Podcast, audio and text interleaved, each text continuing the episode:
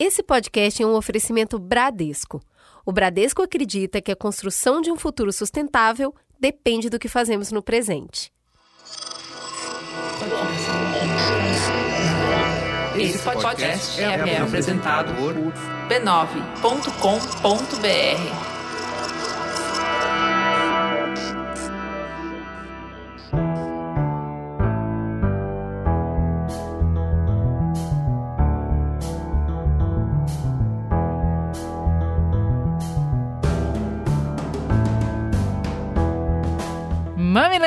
e mamiletes, estamos de volta. Sejam bem-vindos ao seu espaço semanal de respeito e empatia. Eu sou a Juva Lauer. Eu sou a Cris Bartes e estamos de volta com o nosso debate de peito aberto. A gente não pode começar o programa sem agradecer demais a ajuda de todos vocês que nos deram uma chuva de recomendações de convidados para esse programa de hoje nas redes sociais do Mamilos. Sem vocês, a gente não teria conquistado uma mesa tão plural, tão diversa, tão questionadora. Vocês vão ver já já o peso dessa conversa. A gente insiste que o Mamilos não é o fim da conversa, é só o começo. E essas conversas sempre continuam lá nos nossos perfis no Twitter, no Instagram, no LinkedIn. Segue a gente até para colaborar também. É mamilospod. Vem fortalecer essa corrente e bora pro programa?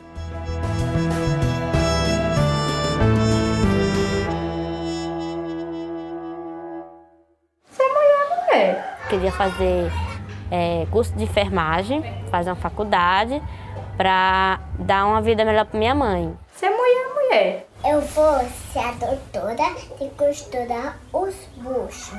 Ser mulher, mulher.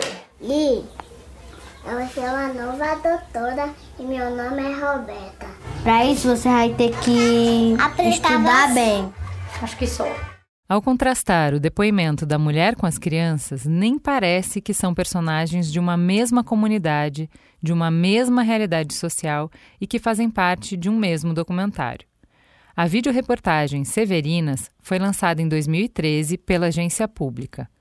É uma análise dos efeitos de 10 anos do programa Bolsa Família na vida das figuras mais afetadas pelo programa de transferência de renda as mulheres que se tornavam chefes de família com o dinheiro do benefício, e suas filhas que se deram o direito de sonhar com uma realidade diferente daquela que viram crescendo em casa. Tem gente no interior que se você fala em Bolsa Família, a pessoa até chora. Se o filho dela tá vivo hoje é por causa de um Bolsa Família. Gente que por causa de um Bolsa Família conseguia comprar uma coisinha para comer. Gente que por causa do Bolsa Família conseguia comprar um caderno, um lápis uma coisa para dar pro filho, pro filho ir pra escola. Essa é a diferença da ignorância de vocês que falaram mal do Nordeste. O povo do Nordeste que votou, votou pensando no pobre. Ele votou pensando foi na pessoa que passa necessidade, da pessoa que precisa precisou usar isso. Esse vídeo que o humorista Whindersson Nunes fez em 2014 traz um relato etnográfico e profundo, de forma leve e divertida. Os números sobre o programa que nos acostumamos a acompanhar nos jornais nos últimos 18 anos nos dão conta da influência que um programa de transferência de renda tem na vida das pessoas. O Bolsa Família representou muito na minha vida. E hoje eu sou outra pessoa. Hoje eu sou uma pessoa concursada, meus filhos já estão todos dependentes. Tenho duas filhas que é professora. Para a conversa que a gente vai ter aqui, não dá para abrir mão dos números. Na verdade, hoje a nossa proposta é misturar números e histórias, até que eles virem um só. O programa Bolsa Família foi criado em outubro de 2003 como uma reorganização de outros quatro programas de combate à pobreza: o Bolsa Escola, Bolsa Alimentação, Auxílio Gás e Cartão Alimentação. O então novo programa Bolsa Família previa o pagamento de 50 reais para pessoas em situações de extrema pobreza e 15 reais por crianças nascidas ou em gestação em famílias em situação de pobreza ou pobreza extrema. Para essa discussão, é essencial separar as famílias que vivem em situação de extrema pobreza das que vivem em situação de pobreza. Consideramos situação de pobreza extrema as famílias que vivem em condições sanitárias mínimas, vivendo geralmente nas ruas ou em barracos. Em 2003, famílias de pobreza extrema tinham renda de até 50 reais por pessoa. Hoje, esse valor subiu para 89 reais mensais per capita. Já a situação de pobreza é onde se enquadram famílias em situação um pouco superior, mas ainda insuficiente para usufruir todos os bens sociais que são direitos de qualquer cidadão. Em 2003, eram considerados pobres as famílias com renda mensal de até 100 reais por pessoa.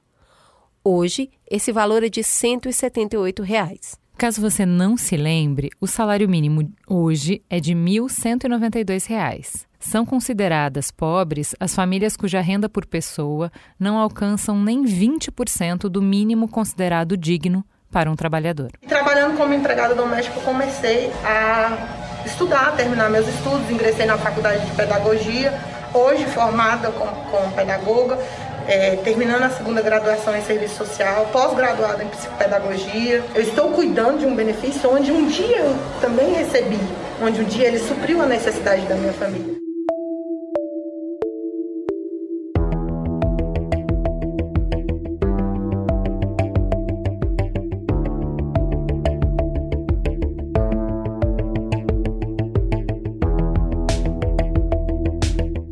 18 anos, o Bolsa Família se tornou um cartão postal das nossas ações de combate à pobreza, influenciou na criação de outros programas, medidas, ações e estudos.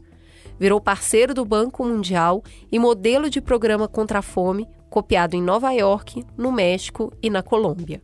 Foi considerado exemplar não só por sua abrangência, mas pelas chamadas condicionalidades, pelas quais os beneficiários são obrigados a manter os filhos com frequência na escola, vacina em dia e as gestantes com pré-natal e acompanhamento médico adequado. A ajuda de custo muitas vezes foi um impulso que levou as famílias de volta ao mercado. Em média, 70% das famílias que recebem o benefício exercem atividade remunerada. E em 2018, o saldo de famílias que saíram voluntariamente do programa chegou a ser maior do que o número de famílias que passaram a receber o benefício. Estudos demonstram que o Bolsa Família não é um gasto, é um investimento, já que cada real investido no programa retorna para o PIB como R$ 1,80. O Bolsa Família passou para a história como um programa barato, que custa em torno de 0,5% do PIB. Ele também é eficiente pelo retorno direto na economia e transformador, já que o programa é apontado como responsável direto por tirar mais de 3 milhões de pessoas da pobreza extrema e outros 3 milhões da linha da pobreza. Além disso, outros vários efeitos caem por conta do Bolsa Família. A mortalidade infantil caiu 58%. A presença escolar aumentou 37% e a progressão escolar feminina subiu 10%. E ao deixar o dinheiro na mão das mulheres, combateu a violência de gênero e os relacionamentos abusivos, aumentando vertiginosamente o número de divórcios nas regiões mais pobres do país. Também é fácil apontar a relação do Bolsa Família com a saída do Brasil do mapa da fome da ONU em 2014. Se via lá na caixa, na lotérica, já passava no mercado. Era? É, para chegar com as coisinhas boas para as crianças comer. Muitas transformações e mudanças de rota aconteceram ao longo desses anos, mas nenhuma foi tão radical quanto esta. Esse programa social é criado há 18 anos, que beneficia quase é, 14 milhões né, de, de famílias. A medida provisória do presidente Bolsonaro, que cria o Auxílio Brasil, acaba com um programa que pagava em média 178 reais para 14,6 milhões de pessoas, para pagar 400 reais para 16 milhões de pessoas. Além disso, traz uma série de novos dispositivos, como bonificações inspiradas pelo mérito pessoal. Para entender como funciona o Novo Auxílio Brasil e o que esse programa significa, conversamos com Denise de Sordi, que é historiadora e pesquisadora de pós-doutorado do Departamento de Sociologia da USP. O Auxílio Brasil, ele não foi feito, ele não foi pensado, ele não foi estruturado em diálogo com a sociedade, né? Isso, essa não foi uma discussão feita abertamente e é um programa que, por ser esvaziado de conteúdo social, justamente por ser focado em ações individuais, ele tem por objetivo, dentre outros, enxugar aquilo que a gente tem ouvido muito falar que é o custo social. Ou seja, o Auxílio Brasil, ele desconsidera considera o acúmulo de experiências da assistência social brasileira que foi construída ao longo dos últimos anos, mais fortemente a partir de 2003, mas que de certa forma também representa um acúmulo de todas as discussões que são feitas em torno das questões sociais brasileiras desde o início da década de 90. Ao focar as ações com o Auxílio Brasil na dimensão individual, ou seja, na dimensão da possibilidade bastante inexistente de ação individual daqueles que vão ser beneficiados por esse programa, né, que eram também aqueles que eram beneficiados pelo Bolsa Família, é como se o Estado brasileiro ele tivesse se desresponsabilizando pela própria geração da pobreza, né? Então, o Auxílio Brasil, ele significa menos gestão democrática, menos autonomia no uso do dinheiro, porque ele prevê também a transferência indireta de renda. É importante lembrar que a medida provisória que instituiu o Auxílio Brasil, ela também altera o programa de aquisição de alimentos e prevê distribuição de cestas básicas, abre brecha para o surgimento de programas de vale, como por exemplo o Vale Gás, Vale Leite. Uma troca como essa não seria motivo de discussão não fosse o fato de que, com a crise econômica e o teto de gastos no limite, não há de onde tirar dinheiro para financiar esse novo programa. Por isso, o governo federal tenta aprovar no Congresso uma PEC que permite o atraso de pagamentos de dívidas vencidas do governo por um ano. Isso daria o dinheiro necessário para financiar o programa de agora até o próximo ano. Mas só até o próximo ano.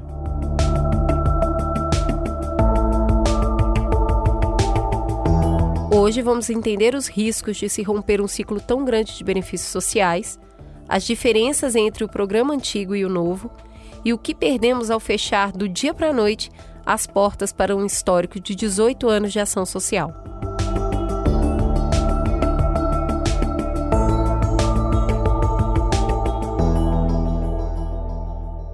Bora respirar um pouquinho para o nosso intervalo comercial e a gente já volta.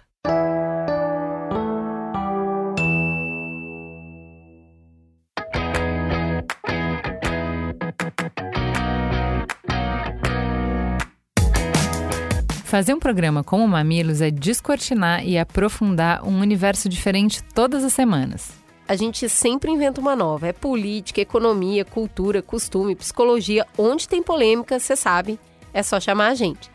Mas para mergulhar no desconhecido, a gente precisa de método, rotina, fluxo e planejamento. Depois de tanto tempo montando nosso espaço de acolhimento, respeito, diálogo e empatia, a gente está segura para compartilhar mais do que as diferentes visões sobre os assuntos do momento. Sim, mamileiros e mamiletes, chegou o curso B9 Ensina Produção de Podcast, da concepção à monetização, com euzinha Cris Bartz e minha companheira de microfone, Juva Lauer. A gente se juntou com a Curseria para desenvolver o único curso online que traça uma jornada completa pela produção de podcasts. São 17 aulas super completas, além de uma penca de conteúdo extra, material complementar. Você sabe que quando a gente entra numa coisa nova, o mergulho é de cabeça, né? Se você tem um podcast ou se pretende ter, ou se apenas quer entender melhor desse universo, vem com a gente. Afinal, é errando que se aprende mas pelo menos os erros que a gente já cometeu, a gente conta para vocês, para vocês não caírem neles. Entra lá no site do Corseria e se inscreva agora para o curso.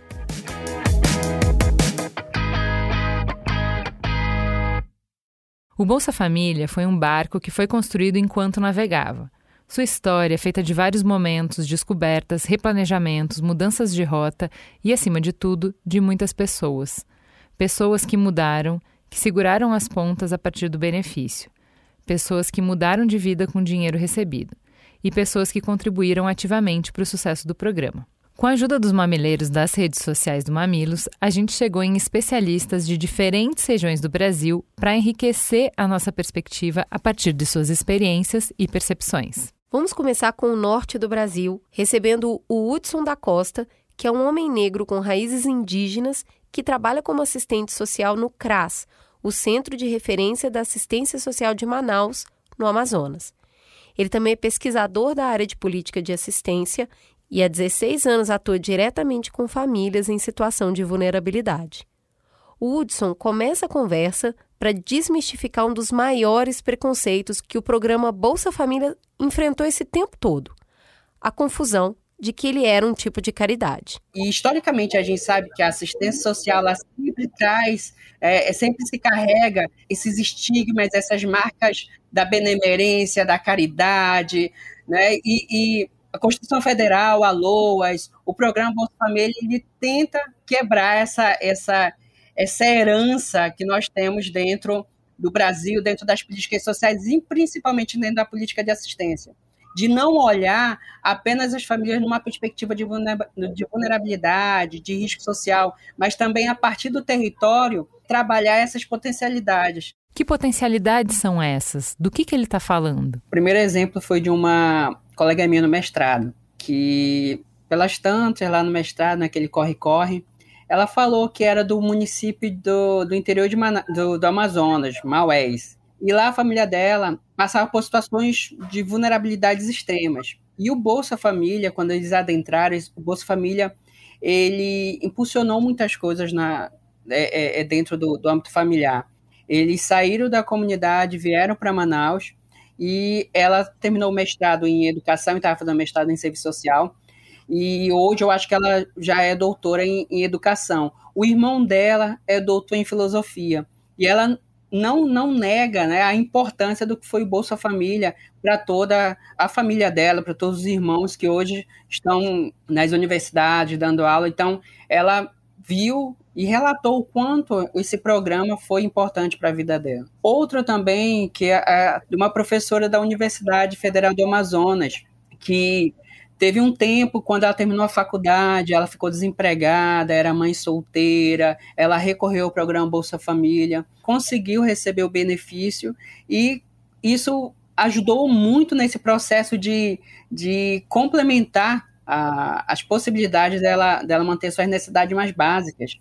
E hoje ela é doutora em serviço social, é professora na Universidade Federal do Amazonas. O Hudson também enriquece a conversa trazendo um recorte dos brasileiros do Amazonas. O Bolsa Família, ele trouxe também a visibilidade de muitas famílias que muitas das vezes eram invisíveis socialmente. Se a gente for ver aqui no Amazonas, nós temos maior contingente de, de, de terras indígenas e população indígenas necessitando também que a assistência ela possa promover a proteção social né, junto a essas populações, é, povos quilombolas, o CRAS, onde eu, onde eu trabalho aqui em Manaus, nós estamos atendendo muitas famílias venezuelanas, muitas, que vêm de uma, uma situação assim de precarização, de vulnerabilidade total. E uma delas que eu estou acompanhando além da situação de vulnerabilidade, ela vivenciou situação de violência. Então, a partir daí, nós acolhemos, encaminhamos para a rede de proteção e enfrentamento à violência contra a mulher, incluímos no cadastro único, incluímos no PAIF, estamos acompanhando esse processo e o que a gente muitas das vezes percebe é que essas mulheres que vêm de outros países, no caso da Venezuela, não têm a as oportunidades dentro do mercado de trabalho. E aí estamos articulando com outros profissionais de outros CRAs para é, dialogar com, outras, com outros setores para inserir essas famílias. É, para inserir essas famílias em alguma é, possibilidade de empregabilidade e renda. Se a gente olhar para um contexto amazônida, em que a nossa principal estrada aqui na, na, no Amazonas são os rios a gente vê o quanto as disparidades do, das famílias muitas das vezes saírem da comunidade para ir para as sedes, elas levam três, quatro dias para chegar lá. Outras situações também eu já, já visitei é, o Alto Solimões, temos o Vale do Javari, a importância dos assistentes sociais, dos cadastradores estarem indo nas comunidades indígenas também. Tem muitos indígenas passando fome tem muitos indígenas vivendo situações de precarização, de, de, de vulnerabilidade ao extremo. E o acesso da, da população indígena também ao Bolsa Família é uma possibilidade de manter a, as suas necessidades mais primais. E eu acho que a gente começa já a conversa, então, percebendo a dificuldade que é, é planejar qualquer política pública no Brasil, né? A gente tem realidades muito diferentes. Então, a realidade que o Hudson traz é o desafio de levar garantias e direitos de cidadania para pessoas espalhadas num território vastíssimo, né?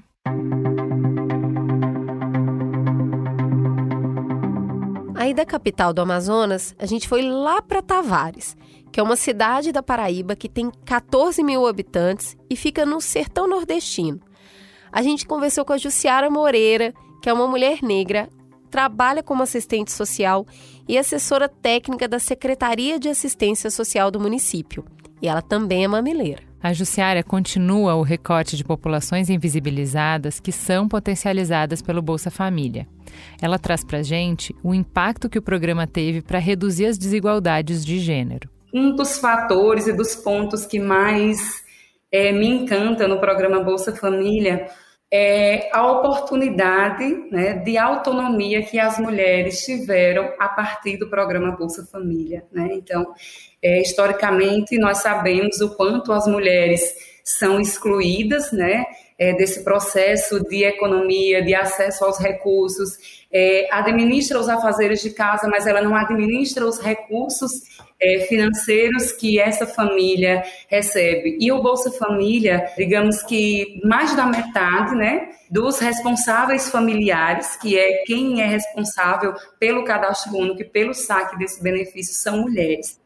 Então, trazendo para a nossa realidade, muitas mulheres aqui no nosso sertão, né, nordestino, elas nem sequer conheciam dinheiro ou sabiam, muitas delas, né, é, não tiveram acesso à escola, não, não, não tinham acesso a esses recursos financeiros. E a partir daí, elas tiveram uma oportunidade de se desenvolverem, de participarem desse processo da economia. A gente começa a acompanhar uma família, por exemplo, que está numa situação de pobreza, é, a situação de violência doméstica, né, como eu mencionei.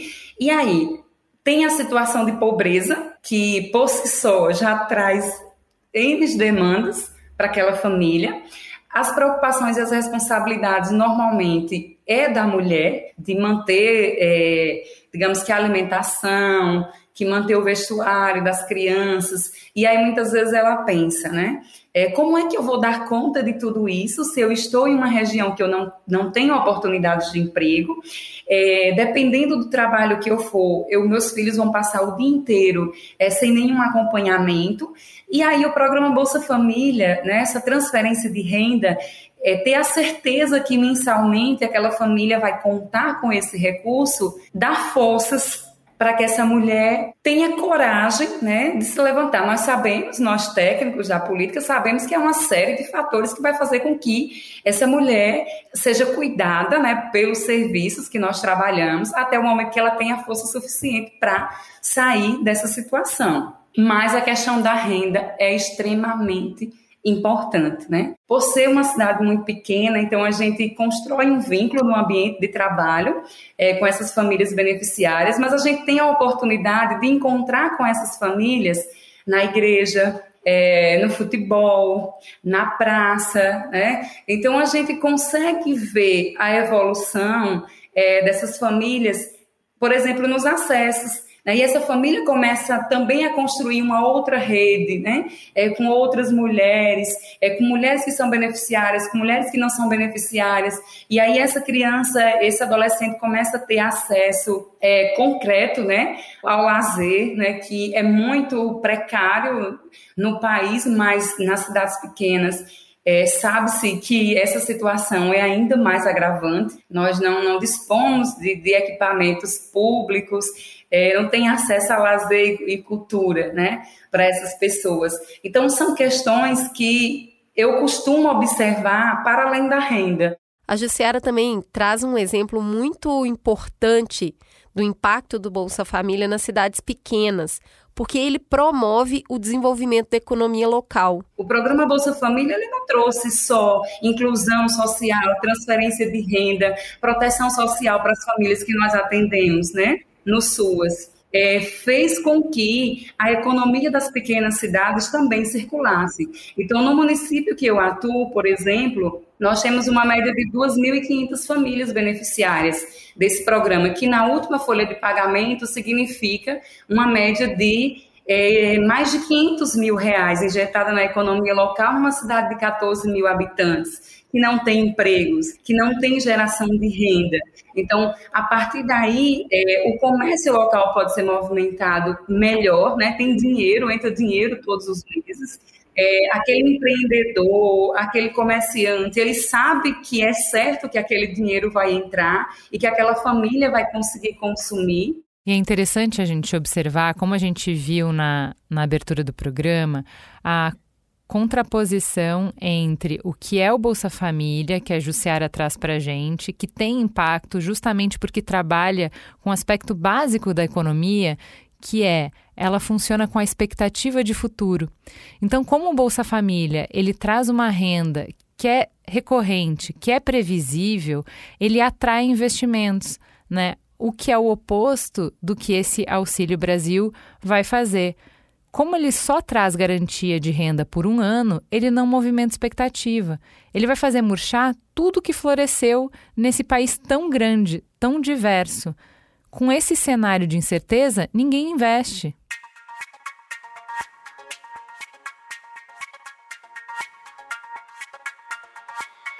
Do sertão, a gente vai para Valença, no estado do Rio de Janeiro, conversar com o Zamiliano. Ele foi campeão de indicação nas nossas redes sociais para falar sobre esse tema. Ele é um homem branco cis que trabalha como assistente social no CRAS de Valença, Rio de Janeiro. Ele atende as famílias em situação de extrema pobreza e é criador do podcast Revolution, além de membro da unidade classista. O Zamiliano começa nos contando sobre as particularidades da população da sua região. Valença é um município localizado na região centro-sul do estado do Rio de Janeiro. Tem cerca de 76 mil habitantes. É, a cidade teve uma grande importância no ciclo do café é, no século XIX né, e no século XVIII. E alguns autores apontam até mesmo que a cidade teve a maior população é, escrava da região toda e possivelmente do próprio país. Não à toa, Valença possui dentro do seu território hoje um quilombo, que é o quilombo de São José, é, e é berço do jongo, né, que é uma dança de escravos muito importante para a cultura da região toda. E também é terra da famosa sambista é, Clementina de Jesus. Né? É, hoje, Valença tem cerca de 20% da sua população, não é pouca coisa, é bastante coisa, impactada pelo programa Bolsa Família.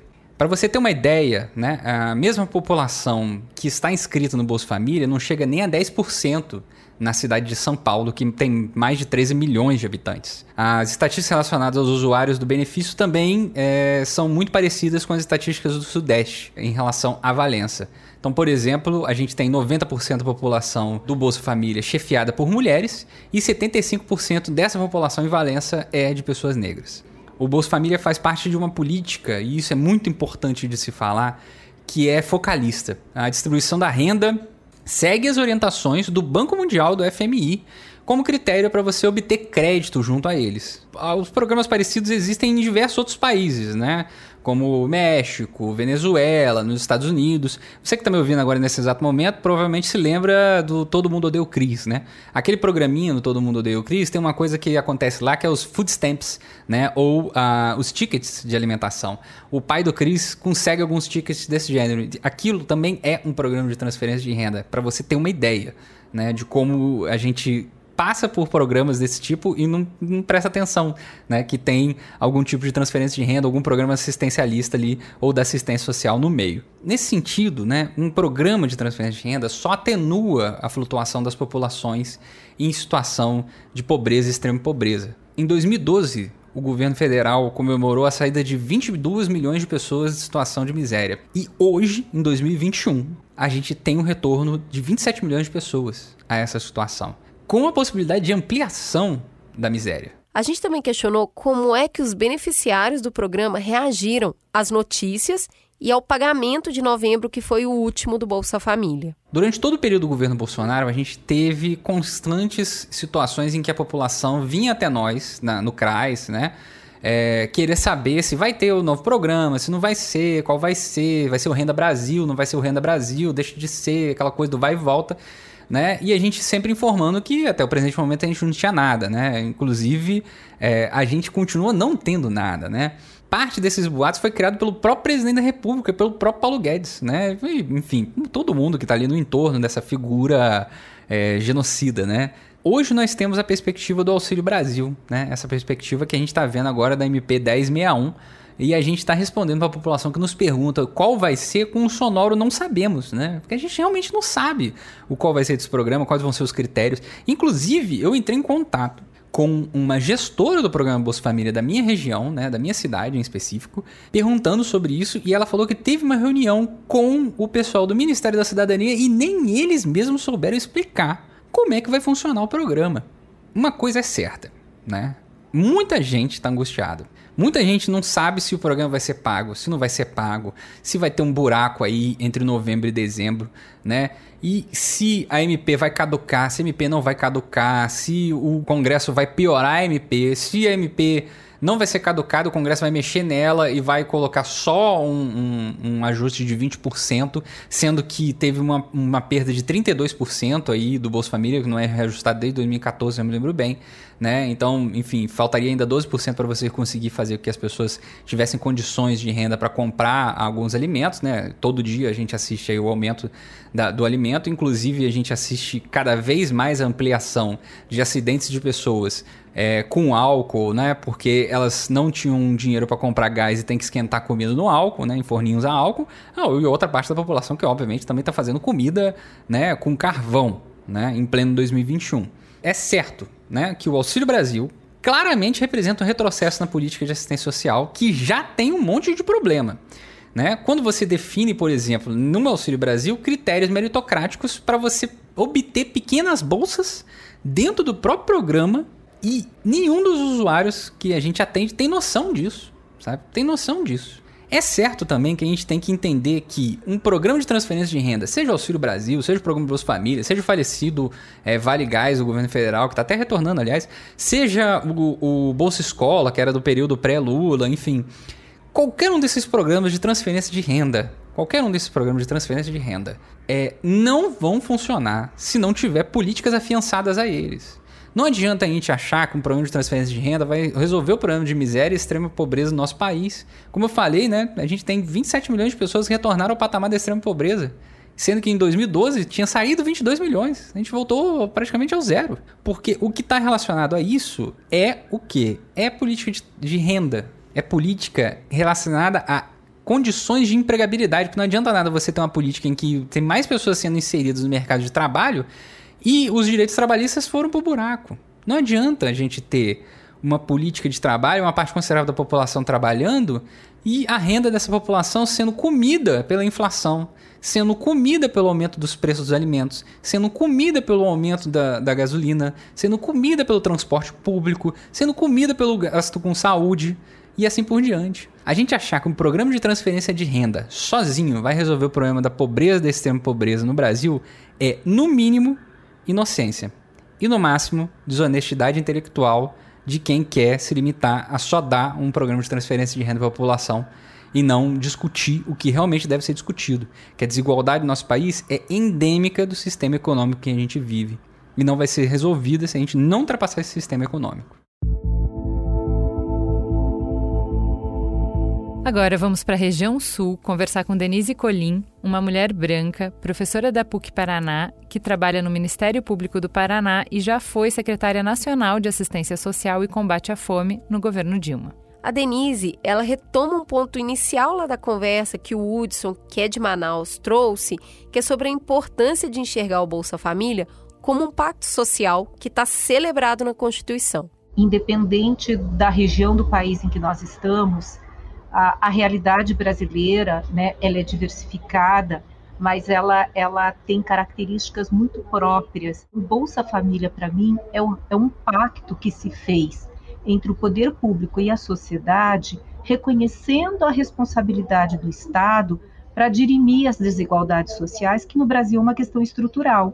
Então, ainda que estejamos no Sul, nós temos aqui foco dessa desigualdade por determinados públicos, né? com recorte de raça, de gênero, de facitária, de acordo com os territórios, que é fruto do modelo de colonização que nós tivemos, né? escravocrata, do patriarcado, da concentração das riquezas.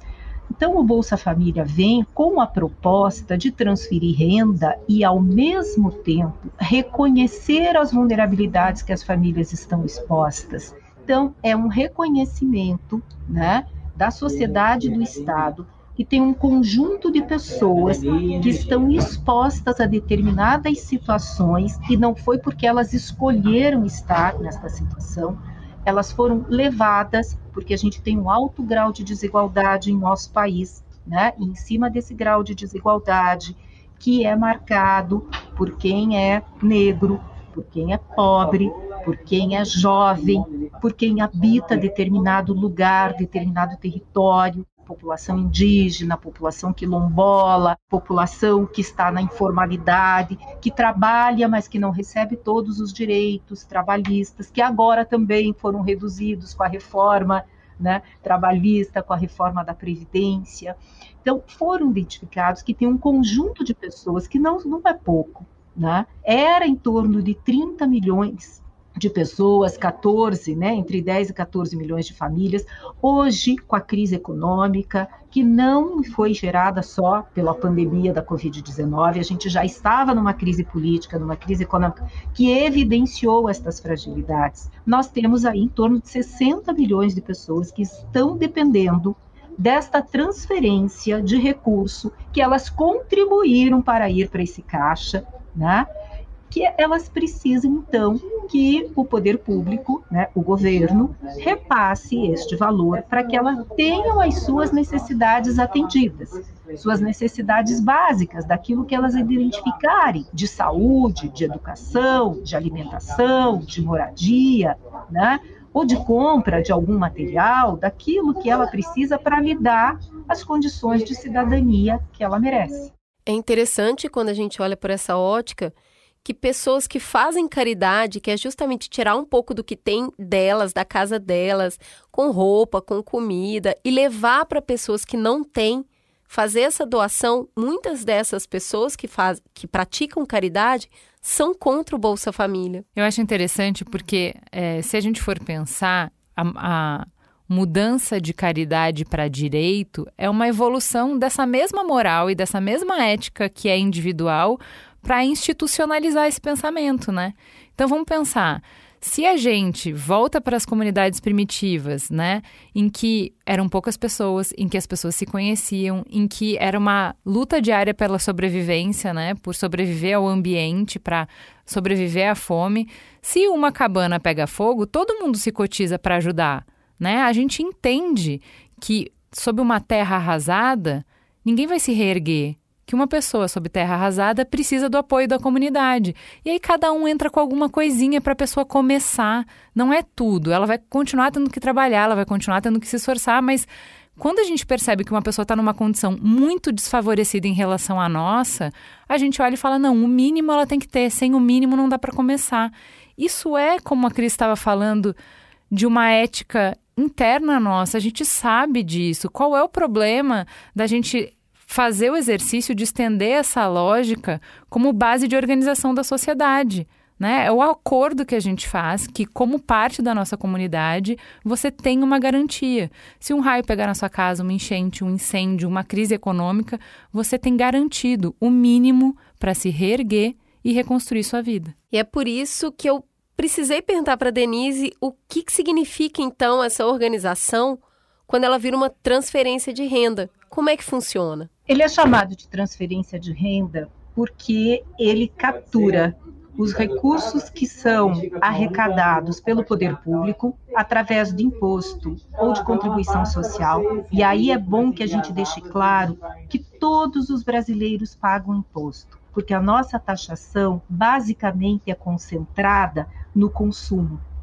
Então, qualquer um de nós que vá ao supermercado, que vá à farmácia, né, que vá a uma loja e compre alguma coisa está pagando imposto. E, portanto, este recurso vai para um único caixa, né, e este caixa distribui na oferta de várias responsabilidades do poder público. Uma destas, destes recursos, uma parcela deste recurso, com a instituição do programa Bolsa Família, repassa recursos financeiros né, direto na conta da pessoa que recebe lá com o cartão da Caixa Econômica Federal, né, recebia até o dia 30 do mês passado, um valor de acordo com o grau de vulnerabilidade. O que significa isso? De necessidade que ela apresentava.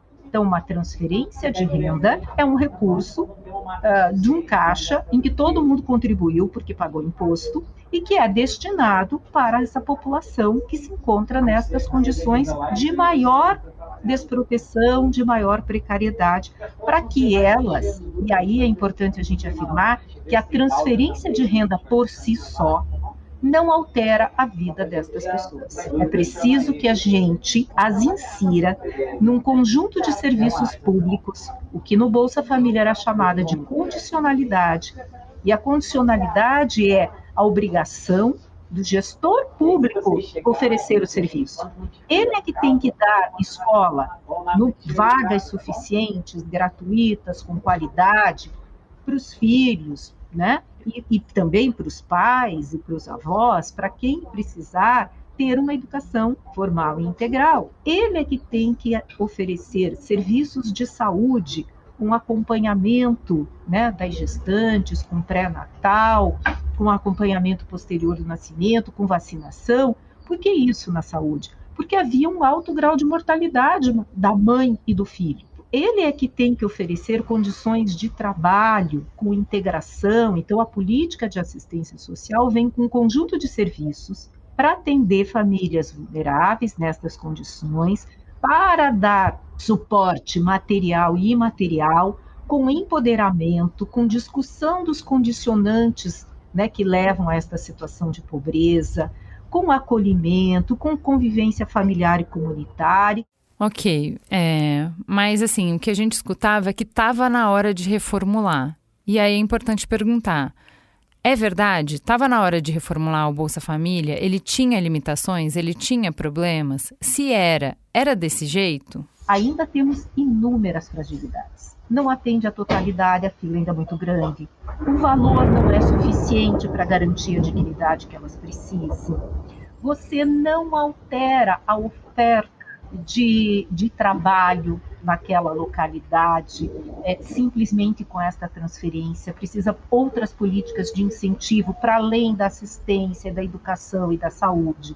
Tem que ter trabalho, tem que ter agricultura, né? tem que ter desenvolvimento tecnológico naquelas localidades.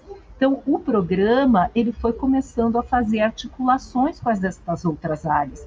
E daí saiu o sistema de segurança alimentar e nutricional, com a compra de alimentos da agricultura familiar, com a valorização da cultura alimentar daquele local. E saiu um programa de uh, articulação com o sistema de formação profissional da indústria, do comércio, da agricultura, chamado Sistema S, para que cursos específicos, de acordo com aquela realidade, com o potencial daquela comunidade, fossem desencadeados, né? É, em relação a estava na hora de aprimorar o programa, eu não tenho dúvida. Acho que todas as políticas públicas nós temos que aprimorar e o programa de transferência de renda também, sempre.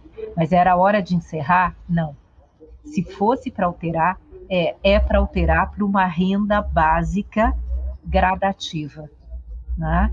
É para alterar com previsão de, de segurança. O, o Auxílio uh, Brasil, que está tá sendo proposto hoje, é um auxílio para pagar por 12 meses. Como que as pessoas, depois disso, nós já vimos o caos que foi com o encerramento do, do auxílio emergencial, como que a pessoa consegue reorganizar a sua vida como que a comunidade consegue também ter, inclusive, previsões de desenvolvimento econômico, se você tem um período tão restrito e se você não é, procura buscar aperfeiçoar aquelas limitações, mas desconsidera tudo, volta à proposta, gente. São oito benefícios isolados, oito benefícios isolados com base no, na meritocracia, no esforço de cada qual. Ora, se a gente reconhece que a desigualdade é fruto do modelo de desenvolvimento e recai naquela população mais empobrecida da periferia, como que você vai exigir que elas, por conta própria,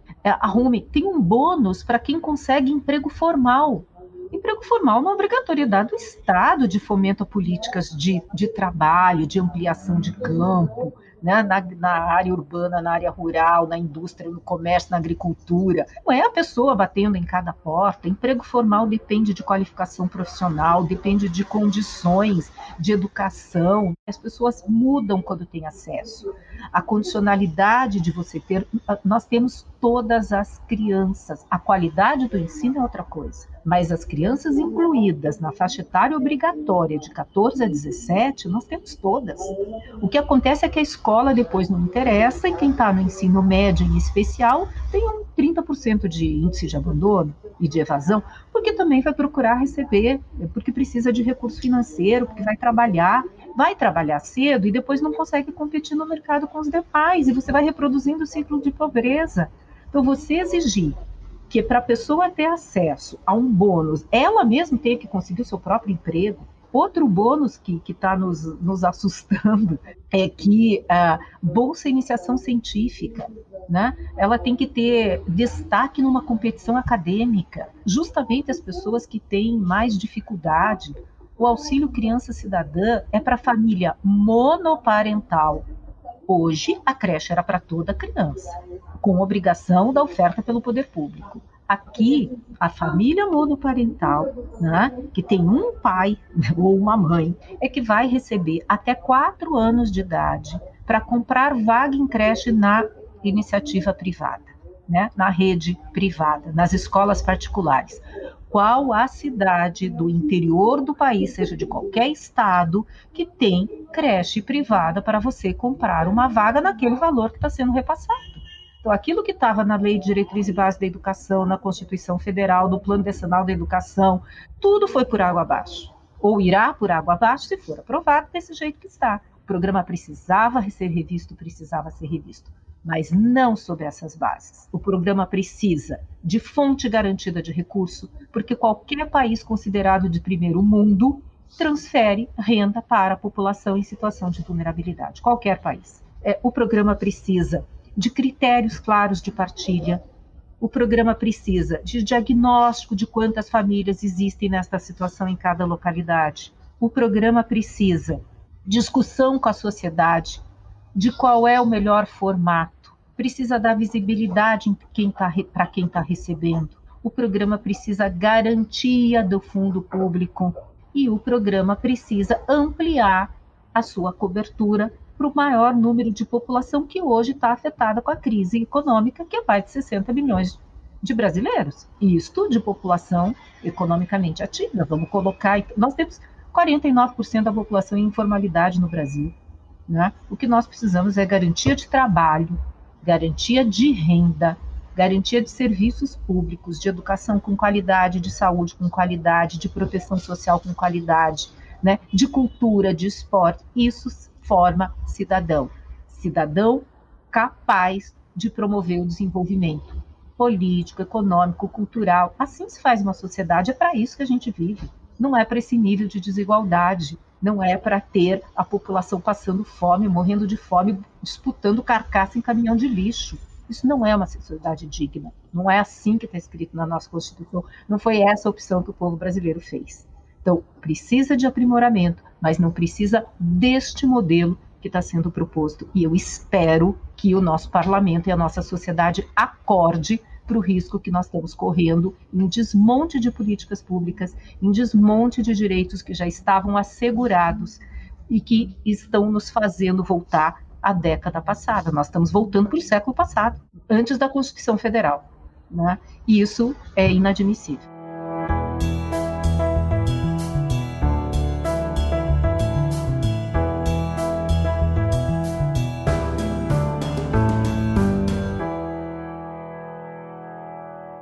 Então, ou seja, a gente faz um programa inteiro explicando a importância do Bolsa Família, explicando o impacto da ruptura, explicando a fragilidade do Auxílio Brasil.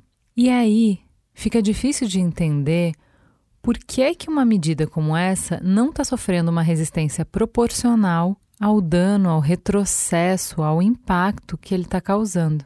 E a gente foi conversar com várias pessoas é, de bastidores políticos para tentar entender o que está acontecendo, porque se vocês forem observar, nem nos veículos a gente está vendo muitas matérias, muitas análises sobre isso, né? Por que, que a gente não está vendo barulho? Porque é uma coisa gigantesca, né? A gente está falando de milhões de pessoas, a gente está falando de uma situação desesperadora. E o que, que a gente viu? A gente viu que os políticos não estão se articulando para barrar esse retrocesso, porque vale a pena criar um monstro para vender a solução na eleição, né? Ou seja, passa aí esse arremedo, esse Auxílio Brasil, que tem um impacto grande nas finanças e não é grande, não é bom e é muito capenga em termos de impacto social, mas que tapa o buraco até o ano que vem. E aí, isso dá um gás excelente para as eleições porque isso vai ser plataforma de campanha de todos os, não só do executivo, mas também do legislativo, para dizer: olha aí, ó, eu vou ser o salvador que vou voltar com Bolsa Família. Então eu crio o problema para na eleição poder vender a solução. E é isso, gente. Isso é o mais otimista que a gente consegue para fechar esse programa. O mais otimista é que todas essas pessoas não vão ficar desassistidas, porque de alguma forma vão aprovar um auxílio emergencial para tapar esse buraco do cancelamento do Bolsa Família, porém se está apostando no jogo eleitoral de que isso vai ser um ganho como argumento para as eleições e que esse argumento vai vencer as eleições para que então a gente possa reconstruir tudo que foi destruído nesses últimos anos. Temos um programa? Temos um programa, Juliana. Fica a gostosa sensação de mais um Mamilos no Ar. Beijo, gente. Até semana que vem.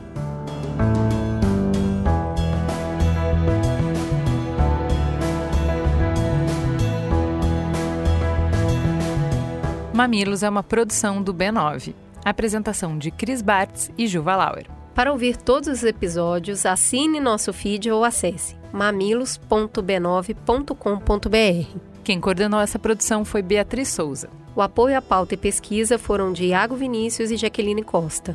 A edição é de Mariana Leão e as trilhas sonoras de Andy Lopes. A capa é de Elodângelo. A curadoria dos programas de história é realizada por Deia Freitas. A publicação fica por conta de AG Barros. O B9 tem direção executiva de Cris Bartz, Juva Lauer e Carlos Merigo. A coordenação digital é de Pedro Estraza e Matheus Guimarães. E o atendimento e negócios feito por Raquel Casmala, Camila Maza, Luzes Santana e Thelma Zenaro.